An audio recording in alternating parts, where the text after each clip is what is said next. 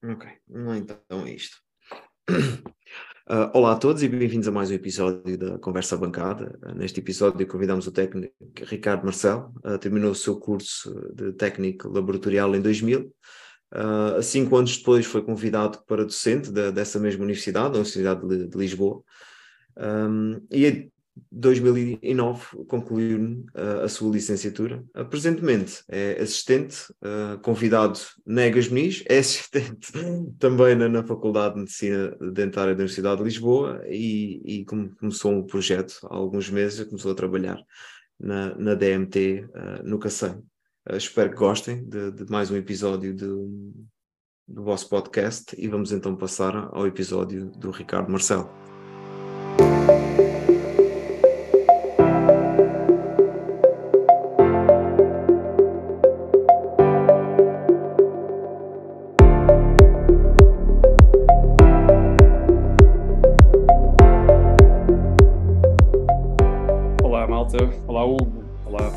Obrigado pelo convite. Um, foi uma boa surpresa. Vou aproveitar para estar um pouquinho aqui à conversa com vocês. Um, o que é que me levou à prótese? Uh, bom, quase todos os dias, ou era o autocarro ou era o barco, um, de grosso modo, que eu vivi a Almada. Uh, mas pronto, mais do que isso, eu penso que um pouco a imagem de, se calhar, de muitos de nós, um, eu, a terminar o 12 ano, não fazia a mínima ideia o que é que era um curso de prótese, o que é que era a profissão, nem tampouco tinha conhecimento de tal área de formação. E, e estava longe de imaginar que isso poderia ser um, um caminho. Um, eu tive um percalço ali no 12 ano, nunca fui assim um aluno muito dedicado, um, chumbei uma disciplina, na altura fui repetir à noite, disciplina de Química, essa maravilhosa disciplina de Química, e comecei a trabalhar no café, a ganhar uns trocos em part-time. E, hum, e, um dia o meu pai uh, chegou a casa com um recorte de jornal, com um anúncio, uh, precisamente para, um, para a candidatura para o curso técnico-profissional, técnico laboratorial de prótese dentária, da, da Faculdade de Dentária de Lisboa. E por cada data era um curso de formação profissional, portanto, isto estávamos em 1995, uh, eh, coisa que o valha. Um, e era um curso técnico profissional em que o acesso era um acesso interno, portanto não, não havia um concurso nacional, como é óbvio, não sendo sequer um curso superior, uma licenciatura ou o que quer que fosse, e, e dessa maneira a forma de, de, de eles publicitarem o acesso uh, e das pessoas serem informadas era através de, um, de alguns anúncios de jornal.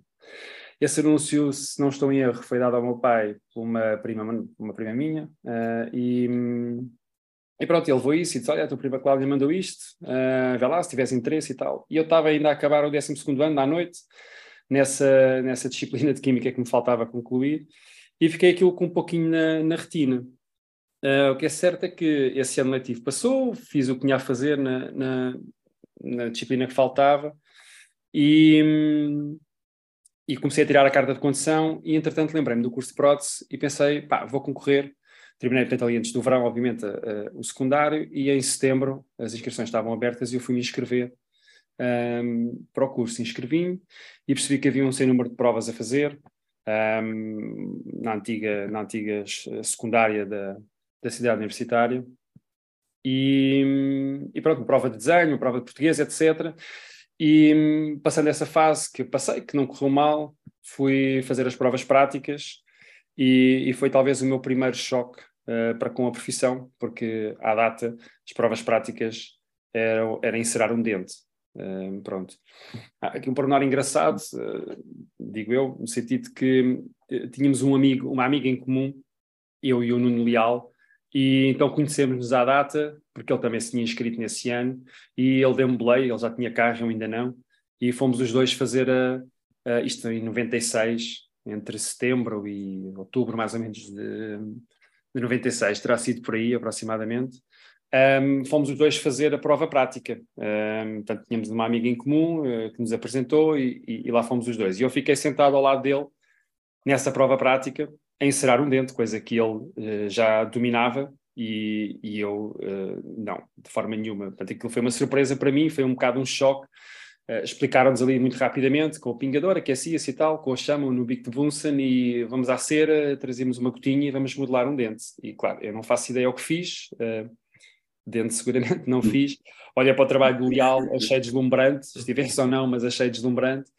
E, e pronto, depois houve, sendo um curso profissional, havia um trajeto todo ali ligado ao, ao Ministério do Trabalho e da Segurança Social, ou fosse qual fosse o nome à data, um, e houve uma, uns testes psicotécnicos uh, que foram feitos no Instituto, aliás, no, sim, no Instituto de Formação Profissional ou no Instituto de Emprego, ok, não me recordo bem à data, um, e uma entrevista com, com uma psicóloga que não correu muito bem, e, e depois entrevista com o coordenador do curso, uh, à data o, o professor João Paulo Martins, e pronto, e eu não entrei, basicamente.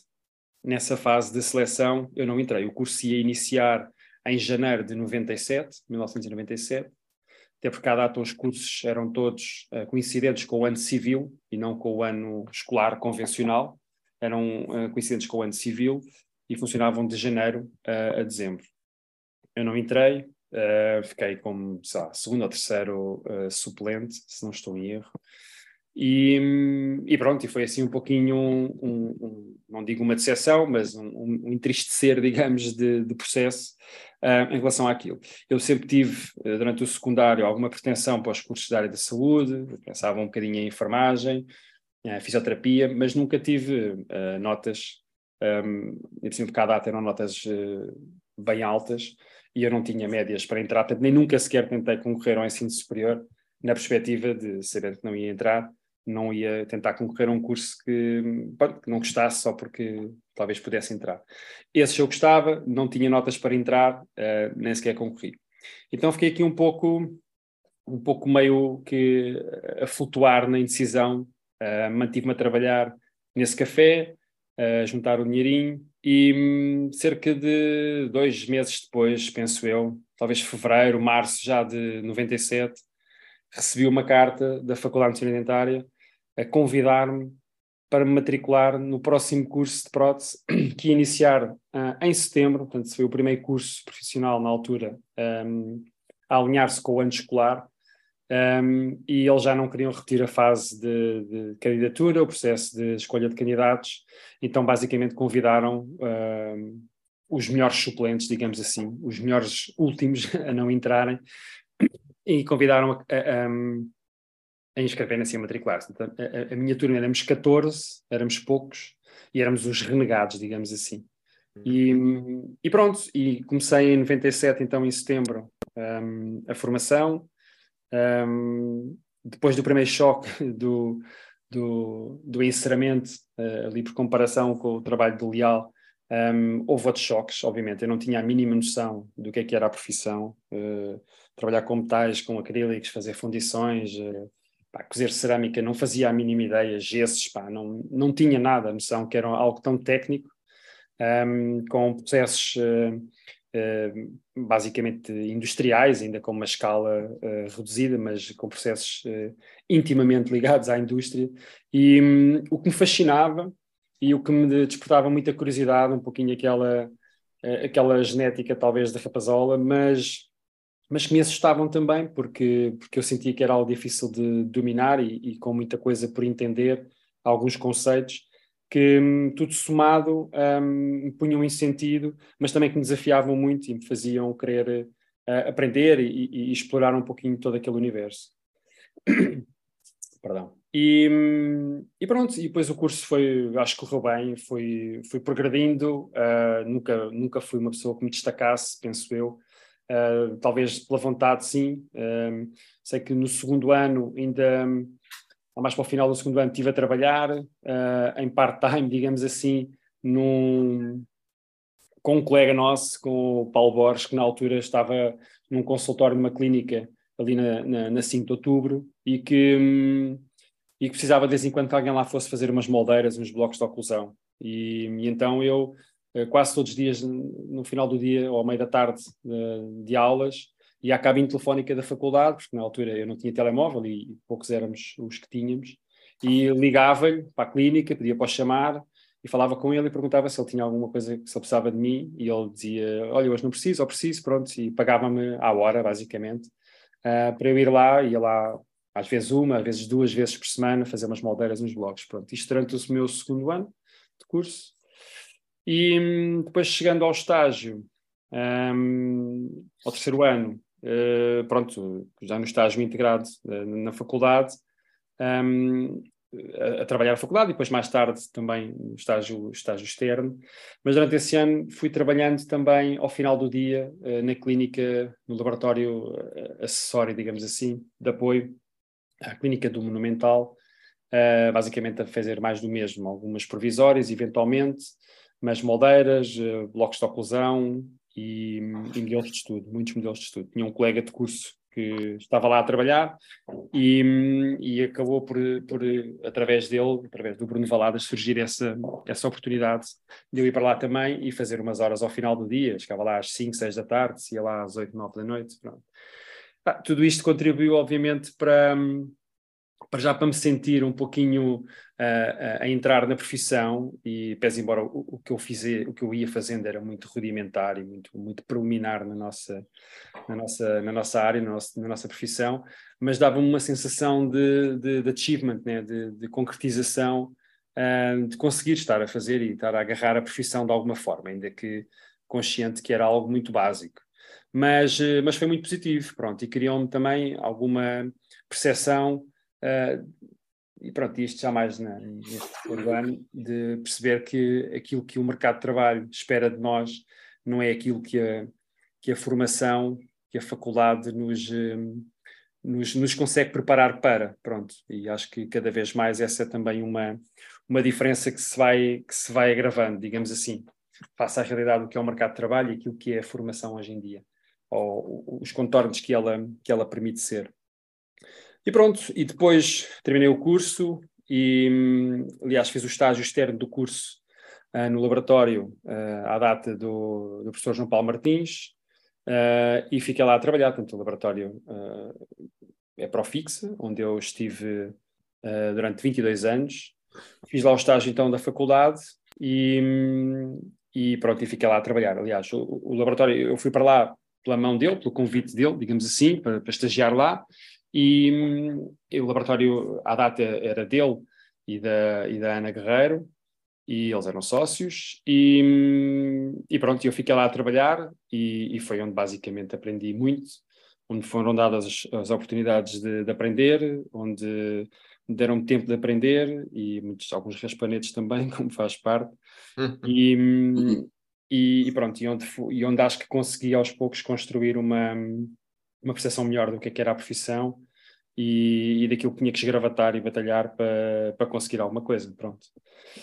Depois, mais tarde, até um, o João Paulo decidiu sair da, da, da sociedade, portanto, da, do laboratório, e eu mantive-me a trabalhar na, no laboratório com, com a Ana Guerreiro.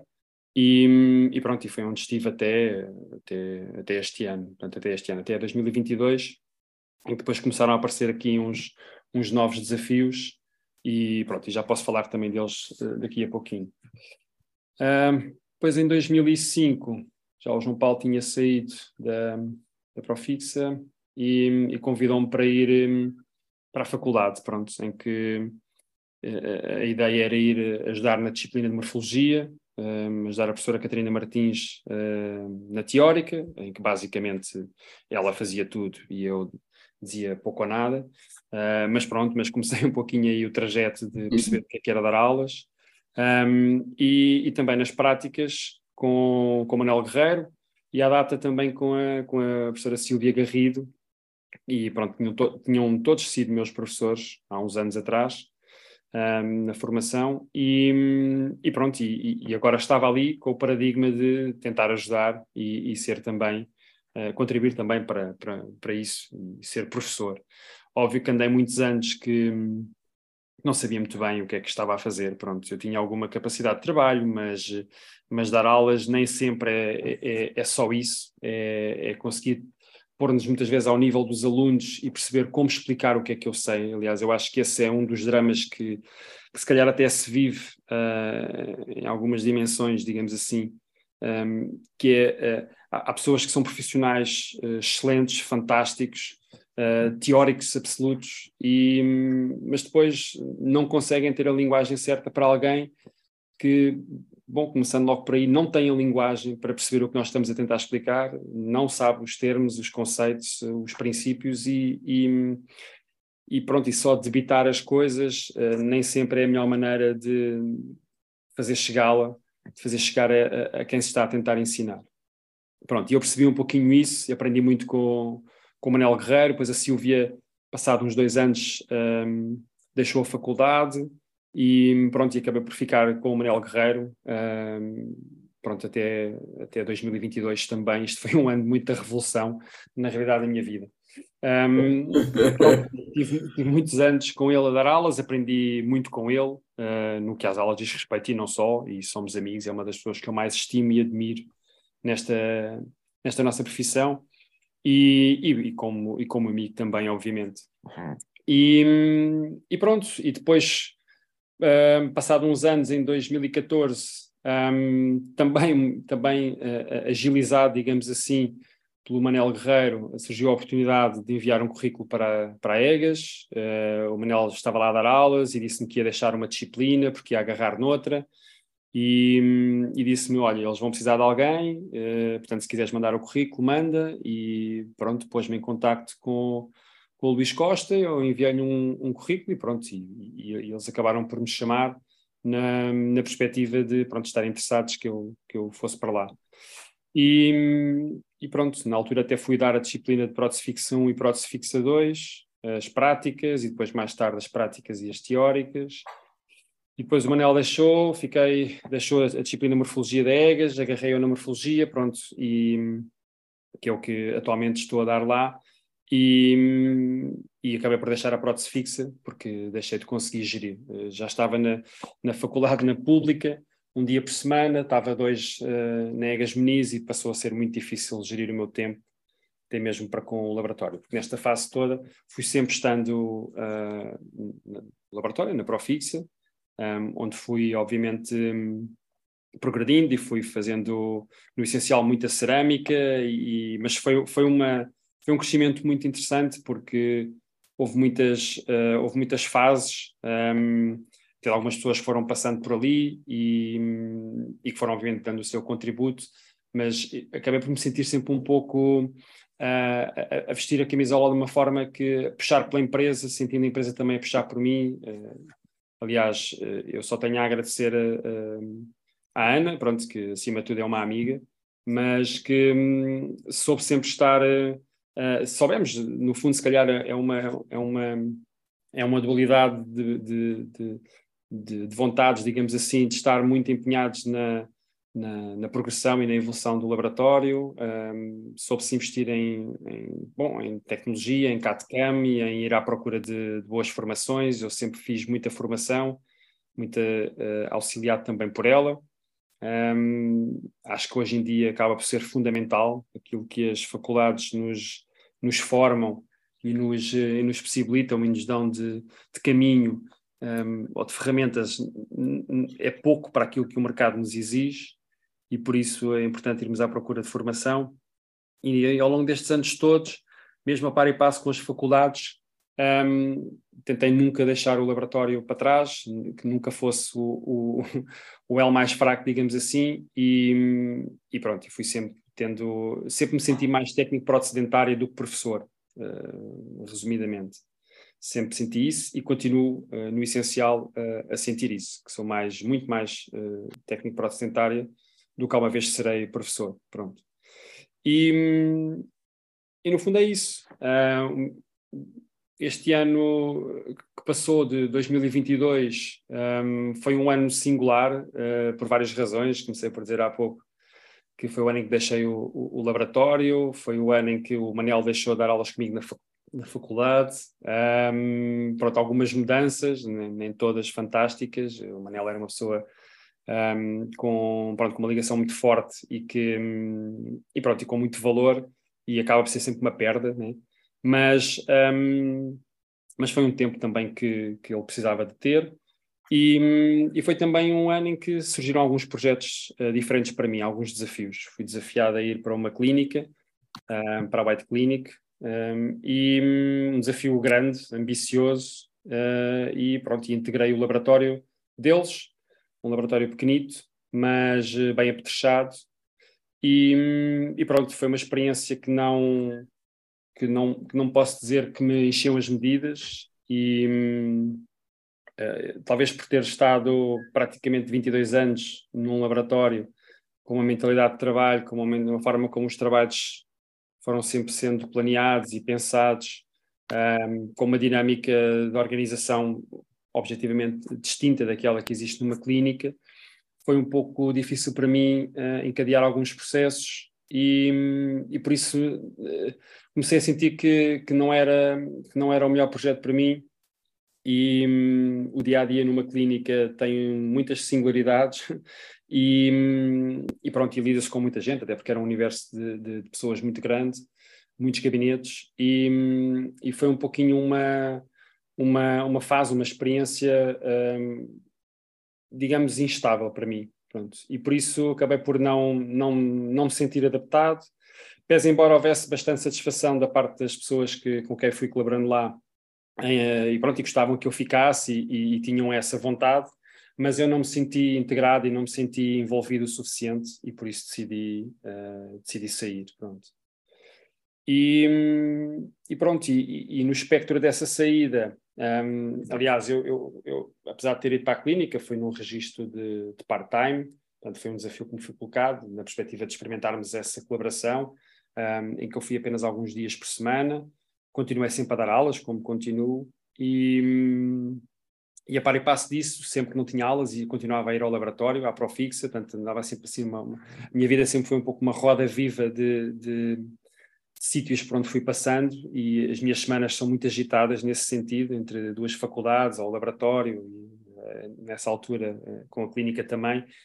São, era uma rotina muito agitada e pronto, mas decidi, decidi sair e, e o espectro seria até voltar um, de forma mais consistente ao laboratório, mantendo-se o laboratório e as clínicas, e desculpem, as faculdades, mas, mas surgiu um outro, outro projeto já no final de, de 2022, em que hum, fui desafiado um, para ir para a direção técnica de um, de um centro de fresagem, da DMT, um, que também estava a passar por um processo de reestruturação. E, e pronto, e fui, e fui desafiado a isso uh, uh, e, e, acabei por aceitar. Pronto com isto deixei, deixei para já uh, o, a bancada, digamos assim, de, de forma mais, uh, mais uh, impactante, né? de forma mais de princípio, meio e fim, deixei a bancada. Um, é um projeto um, ambicioso, digamos assim, é, é, algo que me desafia e eu também gosto disso.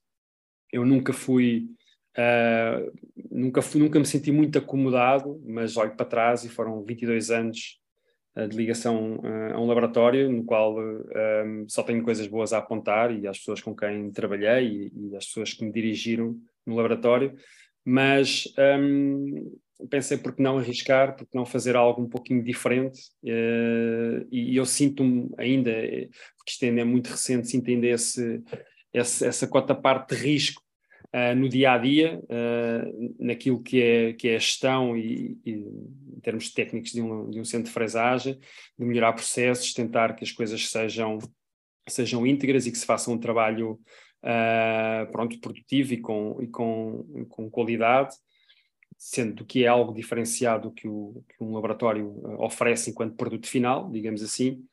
E isso é desafiante, pronto. Assusta-me um pouco, mas o assustar-me também é bom porque me deixa em sentido e, e me faz uh, manter eventualmente, espero eu, o foco. E, e, pronto, e é isso. Basicamente é, é mais ou menos o meu, o meu percurso, uh, que pronto, começa numa formação profissional. Um, eu não referi, mas em, em 2008, portanto, o curso que eu fiz é um curso técnico-profissional, que à data era exigido o 12 ano, e hum, fazíamos três anos e saímos lá com o 12 ano, o curso de nível 4, como é designado. Hoje em dia essa figura eu penso que já nem existe. Um, a formação profissional eh, como que faleceu um pouco no, no nosso país, é pouco ou nenhuma, é muito residual. E, e pronto, e, e, e, em 2008, penso eu, fiz o complemento que estava na altura a funcionar na Faculdade de Medicina em Lisboa, o complemento em que fazia-se um, um, semestre de aulas, uh, era como se fosse um ano curricular, mas funcionava apenas durante um semestre, fazíamos algumas aulas, biologia solar e outras coisas mais, para termos então, uh, depois no fim obviamente haviam avaliações e, e, sendo elas positivas tínhamos aprovação para, e tínhamos a equivalência, portanto o tal complemento para termos equivalência à licenciatura. Na altura foi algo que era mais ou menos imprescindível porque todos nós, ou a maior parte de nós, éramos apenas técnicos de prótese dentária, em termos de formação profissional, e começámos a, a, dar aulas a pessoas que iam sair licenciadas. Então, havia como que um, alguma, alguma insatisfação que isso pudesse ser assim, e, e, e em termos institucionais, e, e, mais do que isso, até em termos de, de, de logística, para que fizesse sentido. Né? Portanto, então, a maior parte de nós uh, tivemos que entrar num, num, num, concurso através dos maiores 23, uh, voltar a estudar biologia, geometria descritiva, portanto, foi assim uma fase engraçada para conseguirmos entrar no curso, entrar nesse, nesse, nesse ano de complemento e pronto, e depois foi fazer e, e correu bem. Portanto, só a partir de 2009, no verão de 2009, é que obtive a licenciatura. Um, e pronto, e a partir daí uh, depois zerei, digamos assim, aquilo que têm sido os meus estudos, só mesmo, só mesmo a nível de alguma formação que tenho feito uh, e que faço, tento fazer quase todos os anos e, e, e a perspectiva de melhorar um pouco também o meu, o meu cardápio de, de, qualidades, digamos assim. Aliás, o Pedro é uma das pessoas com quem eu já já tive a oportunidade de fazer pelo menos dois cursos, duas formações e, e provavelmente hei de fazer mais também. E se calhar até, muito provavelmente, a vossa, digamos assim. E acho que é isto em termos de percurso. Muito uh, bem. Se nada me falhou, já estará sido bem, mais não, foi, fantástico. Foi, foi, quando ias falando, eu ia apagando perguntas que tinha. É. Maravilha. Acho que... esta, apaguei ela, ia perguntar, então, ia perguntar então, como é que eu percebi essa oportunidade de começar a dar aula? Já respondeste? Ia perguntar, então cadeiras é que lecionas? Já respondeste?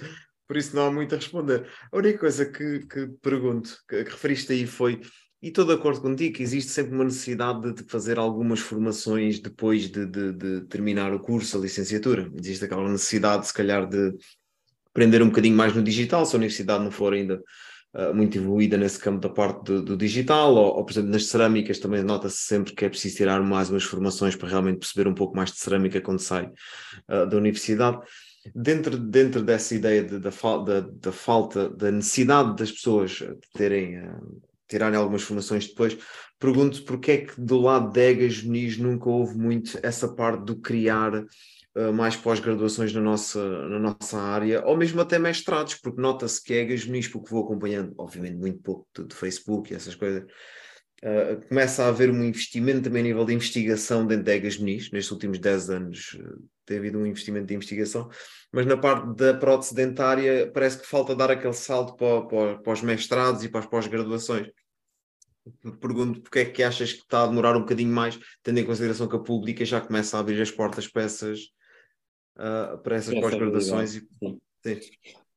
Sim, em primeiro lugar, eu, pronto, falando das formações, das muitas formações e, e muitas delas muito boas que vão existindo uh, uh, em termos profissionais, portanto, estamos a falar de formação que não é universitária ou, ou, que não tem um vínculo com nenhuma instituição de ensino superior, formações a nível particular, digamos assim.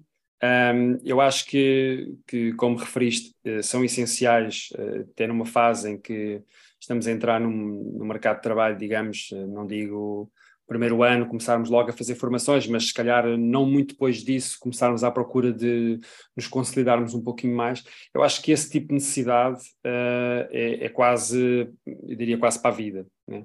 Existem muitas formas de trabalhar, há mercado para tudo, há mercado para o bom, para o muito bom, para o excelente, para o mau, há mercado para tudo. Eu acho que querer saber fazer eh, melhor um, só nos leva eventualmente algum dinheiro do bolso uh, uh, e só nos leva algum tempo, mas uh, de resto só deixa algo de positivo em nós. Né? Portanto, costuma-se dizer que o conhecimento não ocupa lugar, pelo menos o bom seguramente não, e eu acho que isso é uma, é uma premissa que poderá fazer a diferença na maior parte de nós, na nossa área e se calhar em tantas outras. Portanto, e, e é algo que eu tenho tentado sempre fazer, ir à procura de alguma de algo diferenciado, de, um colega ou de alguém que, que, que siga o trabalho ou que conheço e que admiro e que acho, acho que posso tirar dali alguma coisa para benefício pessoal enquanto, enquanto técnico protestentária e, e se tiver a capacidade de, de, fazer o curso, estamos a falar de, de investir dinheiro e tempo, obviamente, uh, assim o farei. E, e, como disse há pouco, eu sempre tive a, sorte de estar num laboratório que tinha exatamente essa, essa postura também com, com a formação e sempre me apoiou muito uh, em termos de tempo e dinheiro também, sendo, sendo muito objetivo. E isso um, foi para mim sempre uma, uma mais-valia. Eu acho que isso é imprescindível, até porque um, a formação que a faculdade, que as faculdades hoje nos dão, um, nos dão ou, ou, ou, proporcionam aos alunos, hum, estamos a falar das licenciaturas, é, na minha opinião, vale o que vale, um, é muito deficitária. É deficitária em, essencialmente em tempo, uh, e por ser deficitária em tempo, é também em conteúdos, em oportunidades de, de tempo, digamos assim, porque uh, eu, eu, posso e só posso comparar com, com, o curso que eu tive, foi um curso de formação profissional, uh, intenso, com muitas horas por semana, com muitas semanas por ano, e por comparação uh, com aquilo que acontece hoje, e eu conheço as duas licenciaturas que, que existem aqui na região de Lisboa, um, está muito aquém, está muito distante, muito aquém uh, daquilo que eram as horas práticas que havia uh, no curso de formação profissional, pelo menos naquele que eu tirei em 1997 e que terminei em 2000. E isso faz uma diferença muito grande. Faz uma diferença muito grande. Óbvio que há muitas, e podemos falar nisso se quiserem, há muitas razões pelas quais uh, o, um, o, desenho ou a estrutura de uma, de uma licenciatura, ou pelo menos destas, porque é que assim são hoje em dia, quais são as diferenças uh, para aquilo que existia no passado, mas a verdade é que existe uma diferença uh, muito grande um, no tempo que se dá às pessoas para, para, para experimentar, para aprender e, e, para ter de contacto com os materiais e, e, tudo mais. Óbvio que há todo um lado que, como disseste bem, o, que começa a surgir, essencialmente na faculdade pública, um, pós-graduação, de, de, mestrado e também de doutoramento, que, que eu diria que é imprescindível, obviamente. Um, na EGAS, eu não sei dizer o porquê disso ainda não estar a, a acontecer de uma forma um, pá, visível, uh, pelo menos na área da prótese isso não tem acontecido, noutras, noutras licenciaturas sim. Um, eu penso que isso poderá ter algumas explicações. Eu, eu, eu tenho a noção que a maior parte da, da estrutura do corpo docente da, da EGAS Muniz, em termos de pessoas que, que dão as disciplinas uh, práticas, aquelas que de alguma forma são, uh, digamos, fundamentais para a formação de um técnico protecentário, então estamos a falar de disciplinas práticas, próteses fixas, as cerâmicas, implantologia, morfologia, por aí fora, prótese removível, acrílica, por aí, Uh, são todos técnicos protestentária, alguns até já com formação também enquanto médicos cientistas, mas são no essencial pessoas que têm um laboratório e que trabalham, ou que como eu, que nunca tive um laboratório, mas trabalhei uh, num laboratório praticamente toda a minha vida. E, e, que têm um negócio, e são por isso também, muitas vezes, a tal figura do assistente convidado. E, e como tal, são pessoas que vão ali apenas fazer aquelas horas para ensinar o pouco ou muito que saibam, da melhor maneira possível e, e não são, não são professores de carreira. Não, são, não sendo professores de carreira, não têm, um, não têm uma vertente de investigação, porque também não têm tempo para isso, uh, para eles próprios poderem progredir e se calhar eles próprios fazerem um mestrado. E a partir daí poder-se desenhar outras, um, outras figuras, digamos assim, de, de ensino, pós-graduações, etc., mestrados, e poder chamar mais pessoas a isso.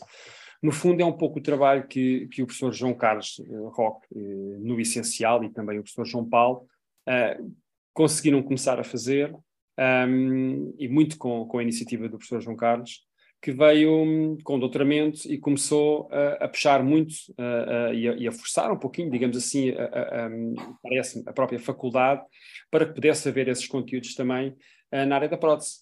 Um, sei que houve uma, uma, uma, ocasião ou outra, até mesmo nesta pós-graduação que está a decorrer, o ano passado era para ter arrancado, não arrancou, portanto, nem sempre é fácil, há sempre alguns percalços, mas uh, a muita convicção e insistência do João Carlos fez com que, uh, com que, pronto, felizmente as coisas pudessem, pelo menos este ano, arrancar. E, um, e é claramente uma mais-valia porque, voltando àquilo que tu disseste, uh, sai-se da faculdade com com poucas ferramentas na mão, uh, algumas uh, vimos com as ferramentas na mão, mas já não nos lembramos para que é que elas servem, porque ouvimos falar uma vez no curso e, e, rapidamente desistimos delas ou frustramos porque não sabemos trabalhar com essa ferramenta, estou a falar obviamente de um modo figurativo, e, e então é imprescindível se calhar fazer uma pós-graduação, um, ainda por cima, se for, estamos a falar de uma instituição de ensino superior com, com as premissas que, que, que, estão, que estão afetas ao ensino superior, onde as coisas são tanto pensadas, com tempo, uh, esquematizadas, com uma, uma, componente teórica, uma componente prática, é, uma, é, um, é, uma, é, um, é um aspecto de formação muito, que pode ser muito sólido e por isso devia ser também uma aposta mais, mais efetiva por parte das instituições de ensino. Eu penso que a EGAS não estará muito longe de, de, perceber, aliás, eu penso que já terá percebido essa necessidade, uh, até porque esta é também uma forma das, das faculdades de se financiarem, financiarem uh, e no essencial uh, as faculdades públicas precisam muito mais até desse financiamento, porque estão mais limitadas pelo aparelho de Estado, do que as faculdades privadas, que a bem ou a mal têm uma gestão independente. Um, mas mesmo a EGAS eu penso que estará seguramente atenta a essa questão e penso que se calhar não demorará muito e que isso possa ser uma possibilidade, um, esperando que sim, possa, possa contribuir para haver mais diversidade de, de, formação, sem ser aquela que já existe e que também existe uh, em boa qualidade em alguns centros de formação uh, que existem por aí, em termos alguns laboratórios privados também, onde se conseguem trazer muitos bons profissionais, colegas nossos, para, para ensinar e mostrar aquilo que fazem. Pronto. E por isso, de forma resumida, hum, eu acho que as, que as pós-graduações e os mestrados, uh, até porque os mestrados contribuem um pouco para fazer também ciência, digamos assim, para poderes fazer alguns artigos, alguma investigação, a, a par e passo, obviamente, dos, uh, dos doutoramentos, isso seria imprescindível para haver mais pessoas técnicos de prótese dentária com, com esses graus de formação e, e podermos ganhar aqui um pouquinho mais de, de, de terreno em termos uh, científico, um, porque isso uh, traz benefícios, uh, traz reconhecimento para a profissão e, um, e, talvez aos poucos possa fazer um pouco mais por esta mesma profissão. Isto só para dizer também que um, e sempre que eu estiver a falar muito, por favor, digam-me, mas isto só para dizer que é verdade, existe muita, muita formação cá fora, um, existe pouca formação em termos institucionais, tanto na pública já vai existindo alguma coisa, negas, por enquanto ainda não, um, mas a verdade é que toda ela não é barata, é cara, não é acessível à maior parte de nós, muito menos à, à, grande maioria das pessoas que terminam o curso e que vai trabalhar uh, no, e nos primeiros dois, três, quatro, cinco anos da vida uh, não recebe de forma digna uh, diria, muitas vezes, infelizmente, e que também não tem dinheiro para se meter numa pós-graduação. Ou vai continuar a depender dos pais, uh, ou de quem os possa suportar e, e, e, ajudar, e felizmente vai havendo quem, mas não é fácil também. Portanto, isto acaba por ser assim uma, uma mistura meio complexa de, de realidades. Um, as, as, instituições de ensino formam por defeito por, por, por escassez de tempo, por escassez de, de, de conteúdos, porque não há tempo para, para uh, abraçar mais conteúdos e mais oportunidades dentro do ensino, dos processos e das técnicas e das muitas uh, formas de trabalhar e de fazer as mesmas coisas, com muitos materiais que vão aparecendo e cada vez mais. Então, as novas tecnologias são ainda mais, um, ehm, mais visíveis, ou cada vez mais visíveis nesta realidade e, e fica, difícil, uh, fica difícil termos uh, a percepção de que os alunos saem com uma boa formação e com as oportunidades certas. Por isso seria obviamente importante que, que as faculdades conseguissem ter, uh, abrir um pouquinho outras possibilidades com as pós-graduações ou mestrados, mas uma vez mais os custos também não são sempre os mais acessíveis a quem deseja continuar a estudar. Pronto. Muito bem, muito bem, Raquel. Bem, isto é aquele episódio que basicamente quase vamos para as últimas perguntas, mas das muitas que já, já arrisquei, tal como o Hugo, um, queria te perguntar, que também tem sido uma pergunta tem sido assim, de certa forma, transversal a quase todos os episódios, e, e sendo tu também de uma geração igual à nossa que é co como tens visto uh, a profissão uh, nos últimos anos. Pronto, não me vou, ou, ou se calhar acrescentando aqui o, o tópico para não, não tens de, de, de falar nisso, uh, da questão do digital, né? porque já é mais do que óbvio que houve uma digitalização uh, da, da, nossa profissão em, em, muitos aspectos, mas como é, como é que tu tens visto no, no, no sentido em que já há muitas clínicas a terem pequenos laboratórios dentro da sua estrutura, uh, numa questão quase eterna e às vezes parece assim um bocadinho tabu uh, dos valores de, dos trabalhos uh, de prótese dentária terem vindo a baixar. Pronto, é mais neste sentido, Ricardo. Gostava de ouvir a tua opinião de como é que tens visto a profissão nestes últimos anos. É uma boa pergunta, Pedro, e, e, e não tem uma resposta muito, muito fácil ou, muito, ou muito direta. Ah, pronto, sim, falando da, da tal digitalização uh, da nossa profissão, da nossa e também da, do outro lado, né, digamos assim, da parte da medicina dentária, agora com os scanners intraorais, uh, que estão também a, a, a, crescer, digamos assim, na, na, sua pegada no dia a dia dentro das clínicas. Uh, e esta minha experiência numa clínica também foi, foi muito é. disso. Uh, havia muito e boa tecnologia ali dentro. Um, pronto, na perspectiva de, de agilizar e melhorar processos, obviamente que é preciso dominar essa tecnologia, é preciso entendê-la para que ela verdadeiramente nos seja útil. Um, e acho que, uh, pegando nisto também, mesmo dentro do, dos laboratórios, um, é fácil hoje em dia vermos um, um laboratório com, com alguma tecnologia, desta mais recente, as impressoras 3D, que têm, obviamente, um custo um pouquinho mais acessível do que um sistema de CAD-CAM, um, mas também para isso é preciso ter alguns requisitos e algum entendê-la para, para que ela nos possa servir bem. Pronto, um, como se costuma dizer, não basta uh, fazer, é preciso tentar fazer, fazer bem. Pronto.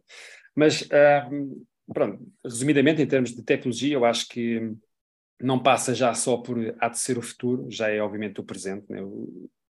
Esta geração de CAD-CAM já estão aí há mais de uma década.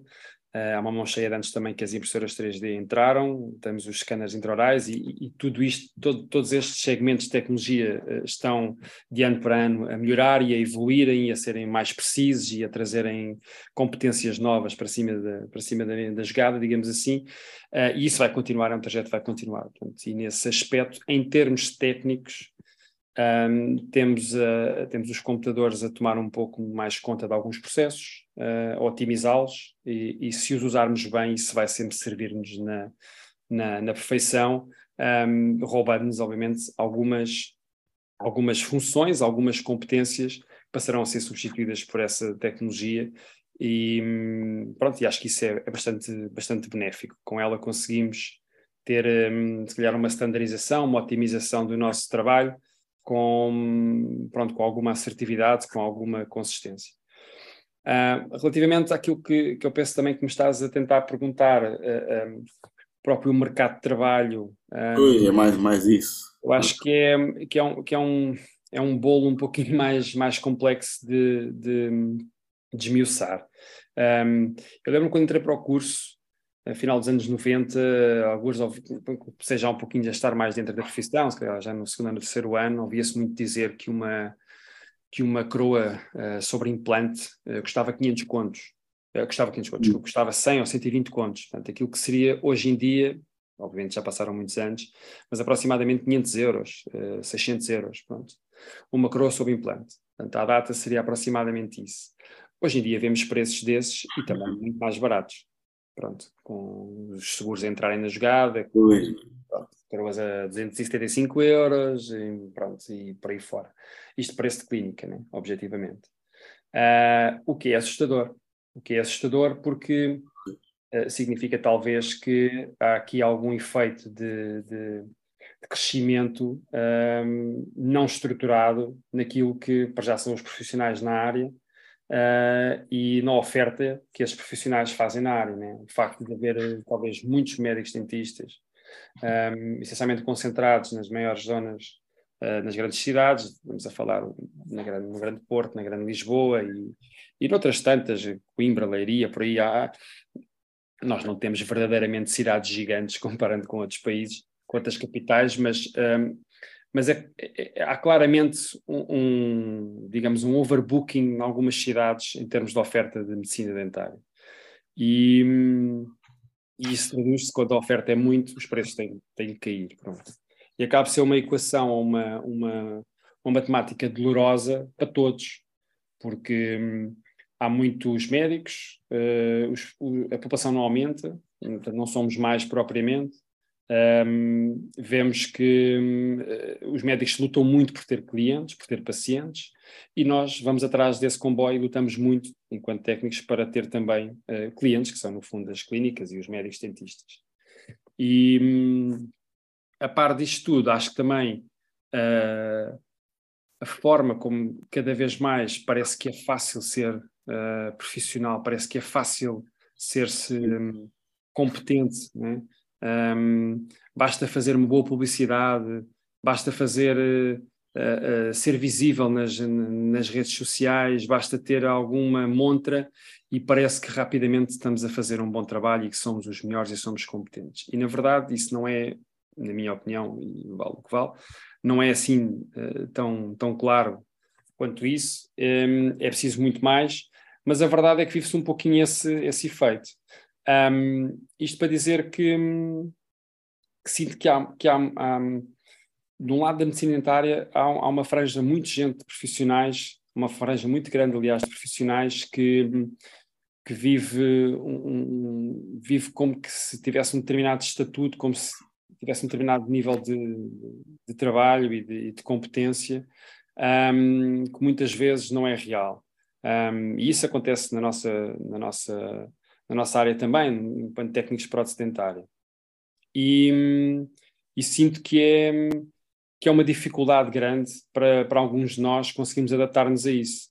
Há uma concorrência muito grande, há uma concorrência às vezes quase nefasta em termos de, de médicos para médicos, de, talvez também de técnicos para técnicos, muita competência de preços, e isso, todas este, todo este paradigma, todas estas características trazem um lado uh, negativo um, na matemática no final do dia, que é uh, difícil termos um negócio, difícil manter uma, uma boa relação, muitas vezes longa e duradoura, com alguns médicos, com alguns, uh, aquilo que se, que se, pretende que sejam clientes, e, mas também parceiros de, de, de profissão, né, de atividade, e, hum, e acaba por ser uma, uma, uma matemática um pouco, um pouco dolorosa, pronto.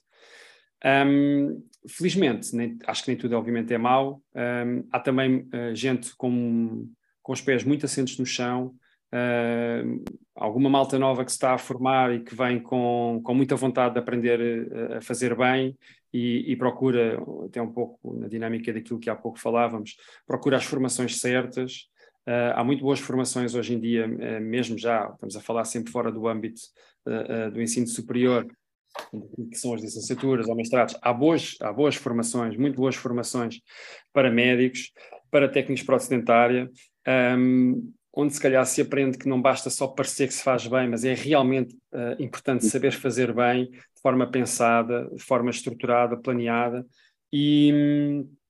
E é, é, muito positivo que assim seja, porque eh, se há pouco parecia que estava a dar um lado muito pessimista, uma opinião muito pessimista daquilo que é, que é a nossa área, que é a área da, da reabilitação e da saúde oral, eh, nesta ligação laboratório-clínica, eh, um, eu acho que não é tanto assim, acho que no fundo também há muito e boa gente a querer trabalhar bem e pronto, e esperar que sejam, que sejam essas pessoas que prevaleçam e que aos poucos uh, imperem e que façam, que façam a diferença um, no nosso mercado de trabalho. Porque, um, porque às vezes, eu, eu, digo isto porque há alguns momentos na minha, pronto, ter sido a minha, o meu percurso, a minha carreira, eu acho, acho sempre estranho dizer carreira, eu nunca me, senti, nunca me sentia eh, a fazer carreira, basicamente, eu sempre eh, fui, pronto, olha para, a profissão como um ganha-pão, felizmente gosto do que faço, uh, tive, tive a sorte, para mim foi uma sorte, se não o disse, aproveito para dizer, poder ter a oportunidade de dar aulas, porque me permite ter uma dinâmica diferente de trabalho, mas eu sinto-me sinto-me realizado com isto, com, com a profissão que tenho e com as várias oportunidades que fui tendo e com os, os desafios, até os mais recentes que fui tendo, sinto-me sempre uh, uh, muito, não digo abençoado, mas muito realizado com, com, com, essas oportunidades. Mas há também um sentimento, às vezes, de, de, alguma insatisfação e quase frustração de perceber que é difícil nós eh, mantermos a tona da água. Eu não tenho um negócio, não tenho um laboratório, uh, nunca foi um, um, grande objetivo, nos primeiros anos talvez, mas depois rapidamente percebi que não era um caminho que quisesse verdadeiramente fazer. Mas, um, e em resumo, um, às vezes é frustrante olhar para a profissão a uma determinada distância e perceber que é difícil, que é difícil ter, ter ter um percurso sem muitos percalços, uh, onde parece que cada vez o nosso trabalho vale menos, onde parece que cada vez quem está do outro lado nos exige menos qualidade desde que venha mais rápido e mais barato, e isso é muito frustrante. Isso é, uh, é talvez o lado mais negro, digamos assim, desta da nossa profissão, no fundo. Acho que é o mais difícil de lidar. Acaba por. Eh, bem, também tenho feito esta pergunta porque eh, lá, lá na, na Egas Meniz, onde somos lá colegas, pronto, eu ainda como caloiro uh, no, no, papel de professor, mas uh, tenho ouvido muitos uh, alunos a falarem bem do podcast e, e, tenho até me preocupado mais em tentar, já que tem sido difícil e praticamente ainda não veio aqui nenhum aluno. Uh, já teve quase, vamos ver se agora neste ano uh, conseguimos trazer alguém. Um, até porque eles ficam todos entusiasmados uh, e gostam. E, e, então, já que aqui um, conseguimos trazer gente com, com bastante experiência e, e, a tal carreira, né? tal como tu, Ricardo, uh, acaba por ser pá, muito interessante e este episódio vai ser um, um daqueles que uh, eu uh, muito sinceramente consigo dizer que é dos episódios mais fortes porque tem aqui muita informação que tu partilhaste. Um, e, e, quem, está, quem está a ouvir ainda estando na faculdade ou quem já saiu mas há pouco tempo consegue aqui ter uma perspectiva como é que a profissão está neste momento e por isso esta pergunta tem sido já habitual. Depois, como já houve aqui tantas perguntas que já as encostei aqui um bocado, tu basicamente já respondeste a tudo. E isso é bom, não, não, não estou a criticar, antes pelo contrário. Porque. É, é, calar, pá. Que? Vocês não me mandam calar, pá, eu depois vou falando, vou-me lembrar não, isto, dizer mais e mais coisas. Olha. Por acaso tem, tem, sido uma ideia que eu às vezes, um, quando bem, a, a, brincar, falando a sério, e, e, e vou desafiando uh, algumas pessoas para virem aqui, uh, quase todas as pessoas dizem: Ah, não tenho nada para dizer, não tenho nada para acrescentar, uh, mas na verdade, a história profissional de cada um acaba por ser sempre interessante e quem está do outro lado a ouvir não, não vai achar nada disso. Sim, eu, eu, eu reconheço isso porque no fundo eu também tenho, tenho sido um, um, um ouvinte uh, do vosso podcast, uh, não fervoroso, mas uh, é sempre mais fácil de, de não me esquecer de ouvir quando é alguém que eu conheço ou com quem já me cruzei. Mas não ouvi todos, mas ouvi uma boa parte deles, e, e eu acho exatamente isso também. Uh, óbvio que eu olho para mim, não sinto que seja um, um, um, participante propriamente com interesse para ir além, mas, mas eu, eu encontro sempre algum interesse uh, na maior parte das pessoas que são que são também que participam também com vocês no podcast e isso acho que é no fundo o objetivo é dar um pouco a conhecer as pessoas bem ou mal, gostes ou não é dar a conhecer no fundo há sempre aqui uma história engraçada e quem, quem está do outro lado vai buscar sempre uma outra elemento para até eh, no fundo copiar, modelar e, e transpor um bocado para a vida espero que, os, espero que os, os alunos, os ainda alunos ou os recém-licenciados que, que nos possam ouvir nesta, nesta fase, que não fiquem muito uh, entristecidos com as possibilidades que existem de profissão, se calhar passei uma imagem um pouquinho um, cinzenta, digamos, daquilo que é a nossa profissão. É verdade que não é, que não é uma, uma profissão linda e maravilhosa, onde se vai ganhar eh, muito dinheiro, pelo menos para a maior parte de nós não é, não é fácil, uh, demora talvez um pouquinho a acontecer, mas, mas há, muito, há muitas coisas boas. Uh, eu, eu, mesmo nesta fase agora que estive na clínica, foi um paradigma para mim estar numa clínica, mas houve, houve coisas positivas, andar nos gabinetes, ver as pessoas, resolver casos ali um ah, pouquinho ah, mais em cima. Óbvio que já tinha ido muitas vezes ver alguns pacientes à cadeira, mas se tornou um pouquinho essa, essa relação muito mais estreita e muito mais regular. Um, e isso é muito satisfatório, né? E, e, eu acho que fundamentalmente para quem gosta um pouquinho da profissão e sai do curso e começa a trabalhar e ganha ali algum gosto, há que tente não esquecer isso, um, tente não esquecer isso, que é que no fundo nós reabilitamos pessoas, um, óbvio que todos precisamos ganhar para viver, né?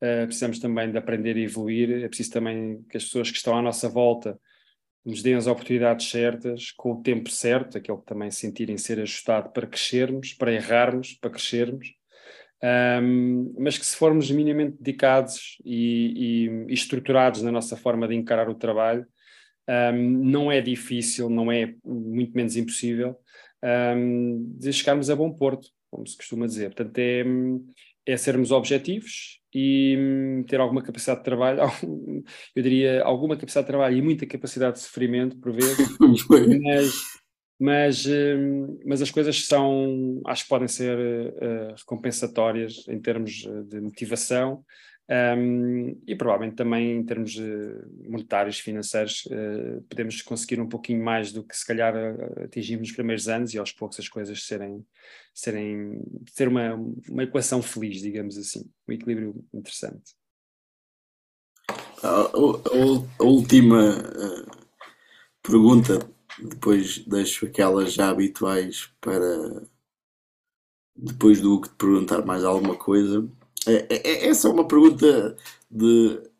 Não é de rápida resposta, porque uh, sei que há aqui muito, muito assunto para explorar, mas é, é no sentido, uh, e, e refiro-me um, lá ao curso de prótese na, na Egas Muniz, uh, estando lá tu há, há mais anos que eu. Um, como é que tu achavas, um, embora isso seja difícil de, de perspectivar, é? uh, que podia, de certa forma, ali a meio do curso, um, colocar um, mais nos programas, uh, todas as disciplinas, aquilo que a realidade do dia a dia uh, acaba por depois mostrar logo quando eles saem da, da faculdade? É até uma pergunta que eu tenho me feito a mim mesmo um, para tentar ver se, se dentro da, da, minha disciplina consigo ir alterando algumas coisas para que eles não, não, não saiam assim tão mal preparados. Uh, isto depois também depende do contexto do laboratório onde vão ficar. Às vezes também. Uh, uh, e, e, eu achava uma coisa e agora estando dentro da situação uh, tenho outra perspectiva completamente diferente. Mas como é que tu achavas que, que podia dar para alterar algumas coisas ali a meio do curso que pudesse. Uma formação um pouquinho mais consistente, mais sólida, mais. Pois, para eles não ficarem ali um bocadinho aos papéis, não é? Pronto, que às vezes é, parece que é um bocado essa ideia que passa. Sim, é, a questão do ensino superior, e estás-me a falar da EGAS, um, é, é, um, é, um, é um problema um pouquinho complexo, eu acho. Um, relativamente à EGAS, uh, bom, é, é, bom dizer que a EGAS neste momento está, está entre, neste ano, entre 2022 e 2023, a reestruturar uh, em termos de infraestruturas, como sabes, um, aquilo que é ali a componente da prótese e no sentido de melhorar e bem, pronto. Um, e, e, nesse âmbito, portanto, há coisas ali que vão melhorar. Que, um, podemos ter eh, os melhores professores, podemos ter uh, os melhores conteúdos, mas se não houver eh, as melhores condições também para, para, para pôr isso em prática, as coisas não correm bem. Pronto. E nesse aspecto as coisas estão-se a apetrechar e estão a correr melhor. O digital já está presente também na EGAS, uh, pese embora ainda não numa forma uh, verdadeiramente implementada e é preciso trabalhar mais para que isso aconteça de uma forma efetiva. Um, e eu penso que isso a curto prazo será, será um problema resolvido. Pronto. Um, Fala-se um pouquinho, e, e, tu referiste isso, que os miúdos muitas vezes saem menos bem preparados, e, e tu, se calhar, e tu és uma pessoa hipervalorizante e valorizada, e eu, bom, além de pessoalmente te admirar enquanto técnico e também enquanto pessoa, um, acho que és, és, uma pessoa muito competente um, e, e, foste uma, uma muito boa surpresa uh, quando entraste para a EGAS para, para, para o corpo docente, digamos assim, e, e contribuir uh, com muito que sabes para, para formar as pessoas ali. Mas é realmente, e se calhar é por isso, é, é também daí que vem a pergunta, é, se calhar percebes rapidamente que não é fácil face ao paradigma que existe do que é uh, a estrutura do curso, ou de um curso hoje, porque o problema não é da EGAS, estamos a falar da EGAS, é. mas eu quero referir isso, o problema não é da EGAS, a EGAS tem algumas dificuldades, uh, a faculdade pública tem outras, algumas são partilhadas, mas uh, vive-se um pouquinho isso. Eu penso que o drama maior é aquilo que eu já tentei dizer ao início, que é o tempo, né? Uh, lidamos com, com muitos miúdos, um, com muito poucas horas por semana para passar muita coisa. E o problema é que os programas hoje uh, têm mais coisas do que tinham há 15 ou há 20 anos atrás. Obviamente que, há novas tecnologias, surgiram novos materiais. Antigamente fazia-se a cerâmica, era metalocerâmica e, e tocava-se pouco, em, em, talvez uma alumina há uns anos atrás e pouco mais. Uh, hoje em dia temos muita coisa a acontecer uh, e obrigatoriamente tem que se falar em mais coisas. Pronto, é um exemplo simples, mas um, acho que acaba por ser um, um, uma dinâmica que se percebe que facilmente tem que se falar em mais coisas quando ainda por cima o tempo é menor. Né? Mesmo nos acrílicos, antigamente muflava-se e ponto final parágrafo. Hoje em dia não se mufla só, eh, pode-se injetar, eh, eh, pode-se, sei lá, cozer no micro-ondas, sei lá, não é muito a minha, minha área de especialização, mas, mas há muito mais coisas, muito mais técnicas, muito mais equipamentos por onde explorar. Claro que quando se fala de formar pessoas e, e ensinar-lhes o que é nuclear, digamos assim, interessa-nos dar o, o que é nuclear, os pontos de partida, o que é o básico e estruturar bem as pessoas nesses conteúdos mais uh, principais e mais, mais básicos. Parte do problema para mim passa, como já disse, uh, a gestão do tempo. Há pouco tempo para que as pessoas aprendam o que têm que aprender. Primeiro há que criar uma linguagem nelas, uh, que é se calhar muitas vezes o mais difícil de fazer, é ensinar a alguém alguns conceitos, sendo que ela nem sequer percebe a linguagem que eu preciso que ela perceba, que ela entenda o que lhe estou a tentar explicar. Um, e peço desculpa se isto foi muito confuso, mas. Um, e depois, porque, pelo menos, eu sinto essa dificuldade, e agora falando da, da EGAS Meniz, por comparação com, com a Faculdade de Medicina em Lisboa, um, as turmas negas Meniz são tendencialmente uh, aproximadamente com 20 alunos, que têm um pouquinho mais do que existe na faculdade pública.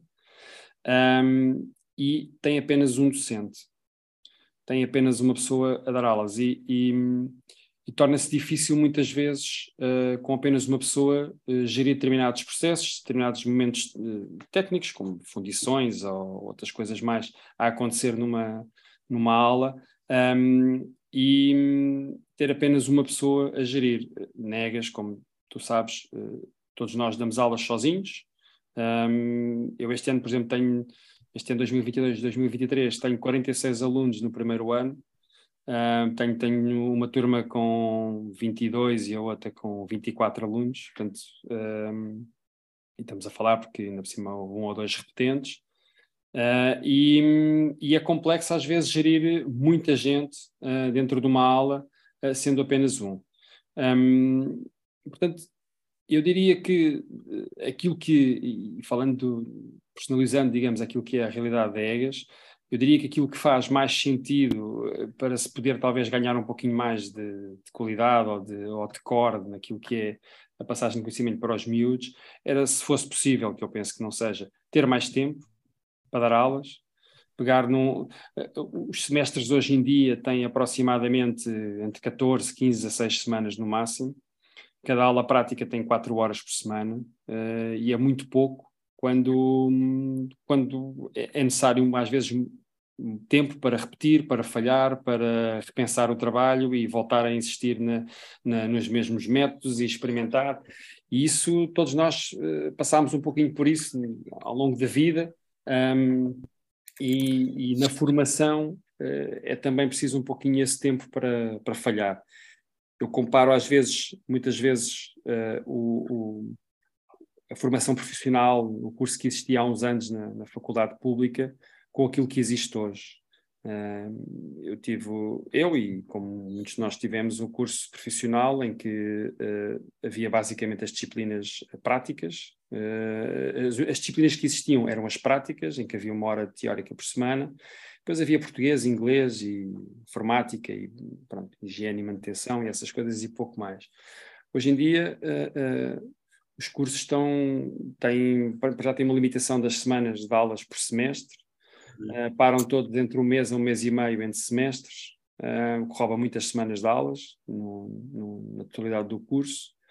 Um, durante a semana não podem ter mais do que X horas de carga horária, menos do que as que um curso profissional poderia ter. Um, e a somar a isso, parte dessas horas tem que ser componente teórica, componente científica, as biologias celulares, a bioquímica, por aí fora, e tudo isso contribui para esmagar muito o tempo de contacto dos alunos, uh, que são muitos, que na EGAS lidam apenas com um professor que tenta gerir um comboio muito grande, que passa rápido, em que o tempo passa muito rápido e que não chega para, para ensinar uh, de forma mais consistente. Tem que se falar num programa, fala-se em tudo, Uh, mas, mas é difícil que, criar realmente boas bases na maior parte dos alunos. E hum, eu penso que essa é talvez uma dificuldade que não só a EGAS tem, mas que se vive um pouco na, naquilo que são as estruturas da, da maior parte das, das, um, das licenciaturas hoje em dia, nas faculdades, uh, sendo que obviamente que há diferenças entre aquilo que é pública, neste caso, e aquilo que é EGAS, mas as dificuldades no tempo e na gestão de tempo um, acabam por ser as mesmas. Pronto. E isso faria muita diferença. Isso faria seguramente muita, muita diferença se pudesse uh, ser de outra maneira. Não sei se pode, parece que não pode. Uh, o, o, o, pressuposto de uma licenciatura não pode, uh, não se pode aproximar àquilo que é a estrutura de um curso técnico profissional. Pronto, seria, um, não poderia ser uma licenciatura dessa forma. Pois vai, vai ter de ser as formações pós licenciatura que se calhar vão ter de fazer esse elo ali, não sei, pronto. Sim, eu, eu penso que é sempre difícil ter, hum, ter uma receita para o que é que poderia ser mais ou menos funcional. Pronto, eu, eu, eu sinto que as faculdades formam um, muito à pressa, formam muito à pressa, porque, como tentei explicar, o tempo é pouco, a carga horária uh, do que realmente interessa para a profissão é pouca. as semanas são poucas, os semestres passam a correr. Uh, pronto, e como disse, uh, negas, por cima, a somar a tudo isto, um professor apenas a gerir 18, 20 alunos, às vezes mais, numa sala, é difícil. A atenção que se dá, a forma, a, a consistência que se dá a um aluno é diferente do que se fossem dois, por exemplo. Uh, e essa é uma diferença que existe para com o público, na publicação dois. Mas hum, tudo isto hum, soma-se ao facto de, se calhar, também de se viver uma, uma, uma época em que os alunos, em que os miúdos, e, e, e, eu já dou aulas há alguns anos, e não sendo, obviamente, uma pessoa muito experiente, mas sinto que há também uma diferença no tipo de, de, de, mentalidade dos alunos. Parece que estão à espera que seja tudo favas contadas, que ouvem, ouvem fazer uma vez e que já sabem. E às vezes uh, não é bem assim, pronto, é preciso falhar uma, duas e três vezes para, para realmente um, compreender os processos e compreender o que, com o que é que se está a lidar, perceber um pouquinho melhor os materiais e uma vez mais isso tudo uh, uh, padece também de tempo, pronto. E um, eu sinto que se as pessoas saírem da, forma, saírem da, da formação da faculdade com com os princípios uh, no sítio, digamos, com se forem minimamente focados, se tiverem capacidade, alguma capacidade de trabalho e de esforço e lidar até com a, com a frustração, um, essas pessoas forem, como disseste há pouco, para um, para um laboratório uh, cá fora, uh, onde sejam dadas algumas oportunidades de falhar, e de, mas também de aprender, e se for dado algum tempo para isso, um, somando algumas formações extra, um, que se calhar vão ter que ir sendo somadas ao longo de, de, alguns anos e ao longo da vida, diria, uh, eu acho que fica mais fácil fazerem um, terem um crescimento profissional e pessoal dentro da profissão com, com mínimo de, de consistência e, e, capacidade e qualidade. Mas isso dependerá sempre também da vontade de, de, de cada um e da, e, da, e da possibilidade de cada um também de, de investir nisso porque aquilo que a faculdade hoje em dia dá um, são as bases e mesmo assim nem sempre ficam, ficam bem vinculadas aos alunos, um, pronto, que muitas vezes passam, passam a vida com a cabeça no ar e estão mais preocupados com outras uhum. coisas do que com, é. com os conteúdos a aprender. Né? Com, eles no dia em que perceberem que têm um, um professor ali, como tu, Pedro, um, se calhar eh, já vai ser tarde Tá bem? E depois, se calhar, cá fora, pronto, olha, vão fazer uma formação uh, com, acerca dos mesmos conteúdos que tu lhes dás ali nas aulas, depois vão ter que fazer cá fora, pronto, com, com um investimento diferente, mas contigo também. Mas pronto, faz parte também da equação, né, digamos. Bem, um, Ricardo, olha, isto já estamos no, no final, uh, assim, rápido, e, e, mesmo assim. Passou rápido. Passou rápido. Um, nós terminamos sempre com duas questões que têm quase sido sempre iguais. Alterámos isto há pouco tempo, uma delas. Um, e eu vou já começar por esta, que, que não é fácil de responder. Mais uma. Eu acho que das perguntas que deixei para te fazer, tendo em conta que as outras tu acabaste de responder, mas parece que quem está do, do outro lado a ouvir vai pensar, ei, foi logo três perguntas mesmo para entalar. e esta é, é, difícil também. Eu próprio tenho. Não, não tenho uma resposta concreta. Uh, e, e, a pergunta é: o, o que é que é para ti qualidade de trabalho? Qualidade de trabalho. É pá. Realmente não é uma, não é uma, não é uma pergunta hum, de resposta simples, categoricamente. Epá, qualidade de trabalho, hum, sei lá, qualidade de trabalho. Estamos a falar de, obviamente, de reabilitação eh, oral. Hum, eu acho que qualidade de trabalho é um sem número de coisas, né? Óbvio que uh, muito, muito de nós, quando falamos em reabilitação oral, falamos muito de estética, de integração, né? É um pouquinho quase como que hum, como filho adotivo, uh, que no meio dos irmãos não se percebe quem é que é o filho adotivo, né? digamos assim. Um, portanto, eu diria que hum, qualidade de trabalho é, para já, uh, necessitará sempre de uma, de uma conjugação e de uma comunhão muito forte entre o médico dentista e o, e o técnico procedentário. Acho que isso é, é imprescindível e, e se em termos gerais, se não for sempre assim, se não houver essa consistência, será só obra do, do, do acaso que poderá haver qualidade. Mas uh, um trabalho de qualidade ou qualidade no nosso trabalho, uh, acho que passa por, mais por princípios, ehm, porque se os princípios estiverem lá, uh, chegaremos sempre a um resultado final de qualidade.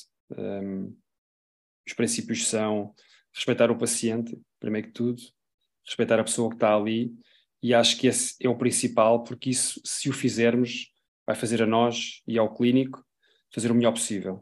Respeitar os passos, os procedimentos, sejam eles clínicos ou laboratoriais, um, ir de encontro ao que é melhor para aquele paciente, um, em termos estéticos, o que é que ele pretende, o que é que ele procura, um, e aquilo que mais uh, uh, ajustado será e que melhor funcionará.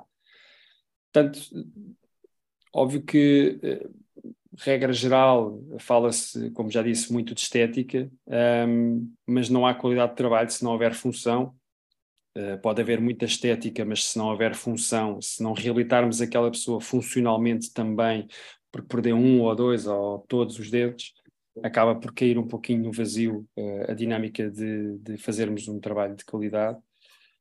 Por isso, e, e, e também porque uh, se calhar é difícil dar uma resposta um, assim, efetiva, uh, mas em termos conclusivos, um, qualidade de trabalho é, é quando pomos o nosso esforço todo, técnico e, e profissional, nós e os médicos cientistas num trabalho e conseguimos no final que haja uma integra integração estética e funcional um, em pleno, ou seja, reabilitamos funcionalmente em termos uh, sei lá, de articulação, de, de, oclusão, de processos de fonética, mastigação, tudo isso em termos articulares uh, uh, ajustamos tudo a um paciente e esteticamente um, está também esse trabalho integrado com, com satisfação do, do paciente e, e pronto, e, e, e, fechando assim a, a, resposta, saímos todos contentes, basicamente.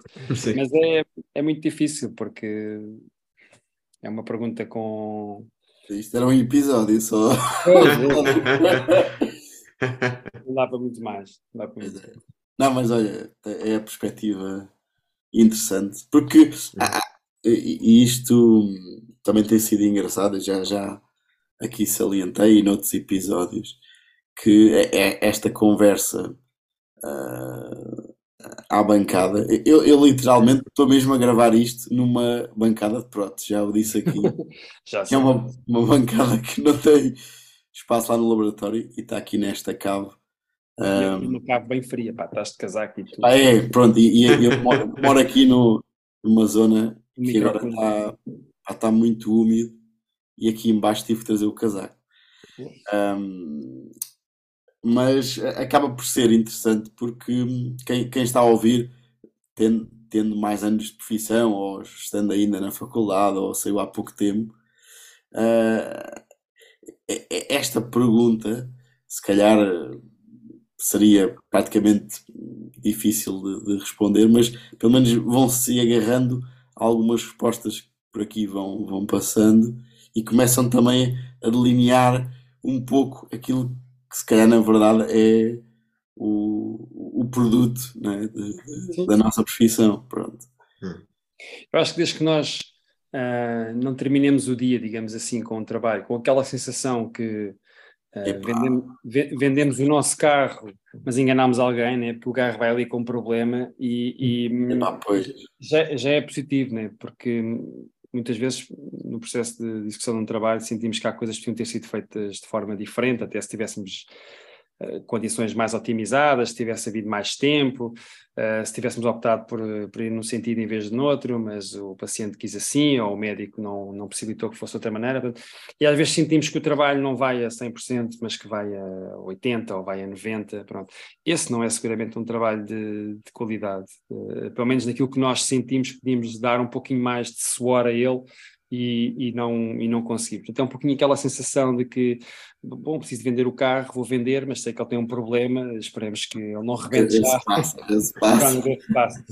É, é, infelizmente também há trabalhos assim, eh, e eu acho que se calhar todos já, já os fizemos, não é o que nos deixa mais uh, felizes, mas, uh, mas isso seguramente não é um trabalho de, de qualidade. Eu acho que é resolvendo isso tudo, sentirmos que respeitámos ao máximo tudo o que era possível fazer e essencialmente uh, uh, o bem-estar do paciente, tanto estético como funcional, e isso talvez sim seja um trabalho de, de, qualidade. E essa é uma boa premissa, pelo menos. Tentar respeitar, como se fosse um trabalho para nós, como se fosse um trabalho para a nossa mãe. Pois, também, óbvio. Bem, então agora mudando radicalmente para fechar o episódio, é se consegues ter tempo para alguns hobbies. Alguns hobbies. Uh, epá, sim, vou tendo. Um, já, já fiz, já tive vários hobbies, já andei mais de bicicleta, hoje em dia não ando de bicicleta, já, já fiz várias coisas. Mas um, talvez aquilo que. Bem, eu, eu, não considero propriamente o desporto um hobby. Um, desporto é desporto. Uh, toda a vida sempre fui fazendo algumas coisas, entre correr, ou andar no remo, ou nas lutas, ou pronto, por aí fui fazendo algumas coisas. atualmente vou nadando e vou também de vez em quando ao ginásio. Um, mas um, para mim não é bem um hobby, é uma forma também de me sentir bem e, pronto, e, e ir rebatendo uns quilinhos que, que às vezes teimam em querer-se querer uh, juntar e, a mim, portanto, mas em termos de hobbies, aquilo talvez tenha sido sempre uma presença pá, transversal ao longo de, pá, dos últimos 30 anos, eu penso que é a música. Uh, não é que eu não sei, eu não sou músico, mas uh, desde cedo comecei a, a brincar com, com a guitarra e, e, e pouco, pouco, depois também com a bateria. Um, eu não sou baterista nem sou guitarrista, mas toco mais ou menos guitarra e, e bateria também. Uh, guitarra foi sempre um, uma coisa que me acompanhou desde pequenito para tocar umas musiquinhas, uma guitarra acústica, nada de especial. E um, um pouco mais tarde a bateria também, tenho, tenho duas. No Covid comprei, comprei uma digital para, para ficar mais à vontade cá em casa. E hum, tenho uma acústica, mas não, não está montada, não é possível tê-la montada num apartamento, um, ou pelo menos para depois a poder tocar. Portanto, eu diria que é, hum, que é talvez o, o hobby que, que se vai mantendo, um, extra tudo. E de vez em quando, às vezes, apetece-me imenso vir para casa e venho, venho na moto, venho a caminho de casa e se pá, vou chegar a casa, vou ligar os fones, porque ligo o computador à, à bateria digital e hum, ligo os fones e vou tocar um bocadinho, ponho umas músicas e estou ali a acompanhar e tal, e a brincar no fundo, porque também não sou nenhum, nenhum especialista, mas, uh, mas sabe-me bem, sabe-me pela vida, e é talvez das coisas que mais, uh, mais me tem acompanhado, é, pronto, é essa vertente da música. Depois também tenho um ukulele, também toco, também comprei há uns 4 anos ou 5, e, mas pronto, tudo muito numa ótica literalmente de de hobby, mas não de hobby, como não uma rotina de hobby, uh, simplesmente para, para passar o tempo, para me divertir, para me... E, e, é algo que consegue tirar uh, realmente a cabeça de tudo o resto. Naqueles bocadinhos que estou ali, é o que fica. É mesmo só a satisfação de estar ali a brincar com os instrumentos musicais. Olha, dou-te os parabéns porque eu ainda tentei, ainda tentei, ainda ter umas aulas de guitarra e tudo, e neste momento já não lhe toco para aí, já não lhe toco para aí há um ano. Acho que só consigo tocar uma música, acho que literalmente só consigo tocar uma música na guitarra. Eu, tudo, eu praticamente tudo o que aprendi, bom, de guitarra foi tudo a nível uh, com os amigos e nunca tive aulas de forma nenhuma, foi de forma amadora, muito amadora, e só um amador, obviamente. A bateria, no início também, mas depois ainda tive um ano de aulas e ainda deu ali para dar um pouquinho mais de, de consistência, mas, uh, mas é o que eu digo, eu não me considero baterista, nem de perto nem de longe, mas toco bateria, faço para ali umas coisas.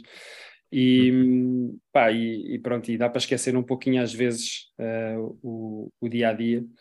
Um, e se obviamente ouvir música, né? porque também com isto tenho obviamente muita muita ligação uh, com a música, como acho que temos todos, uh, com muita coisa que dá para, para passar o tempo e nos, uh, e nos relaxar um pouquinho, sem dúvida.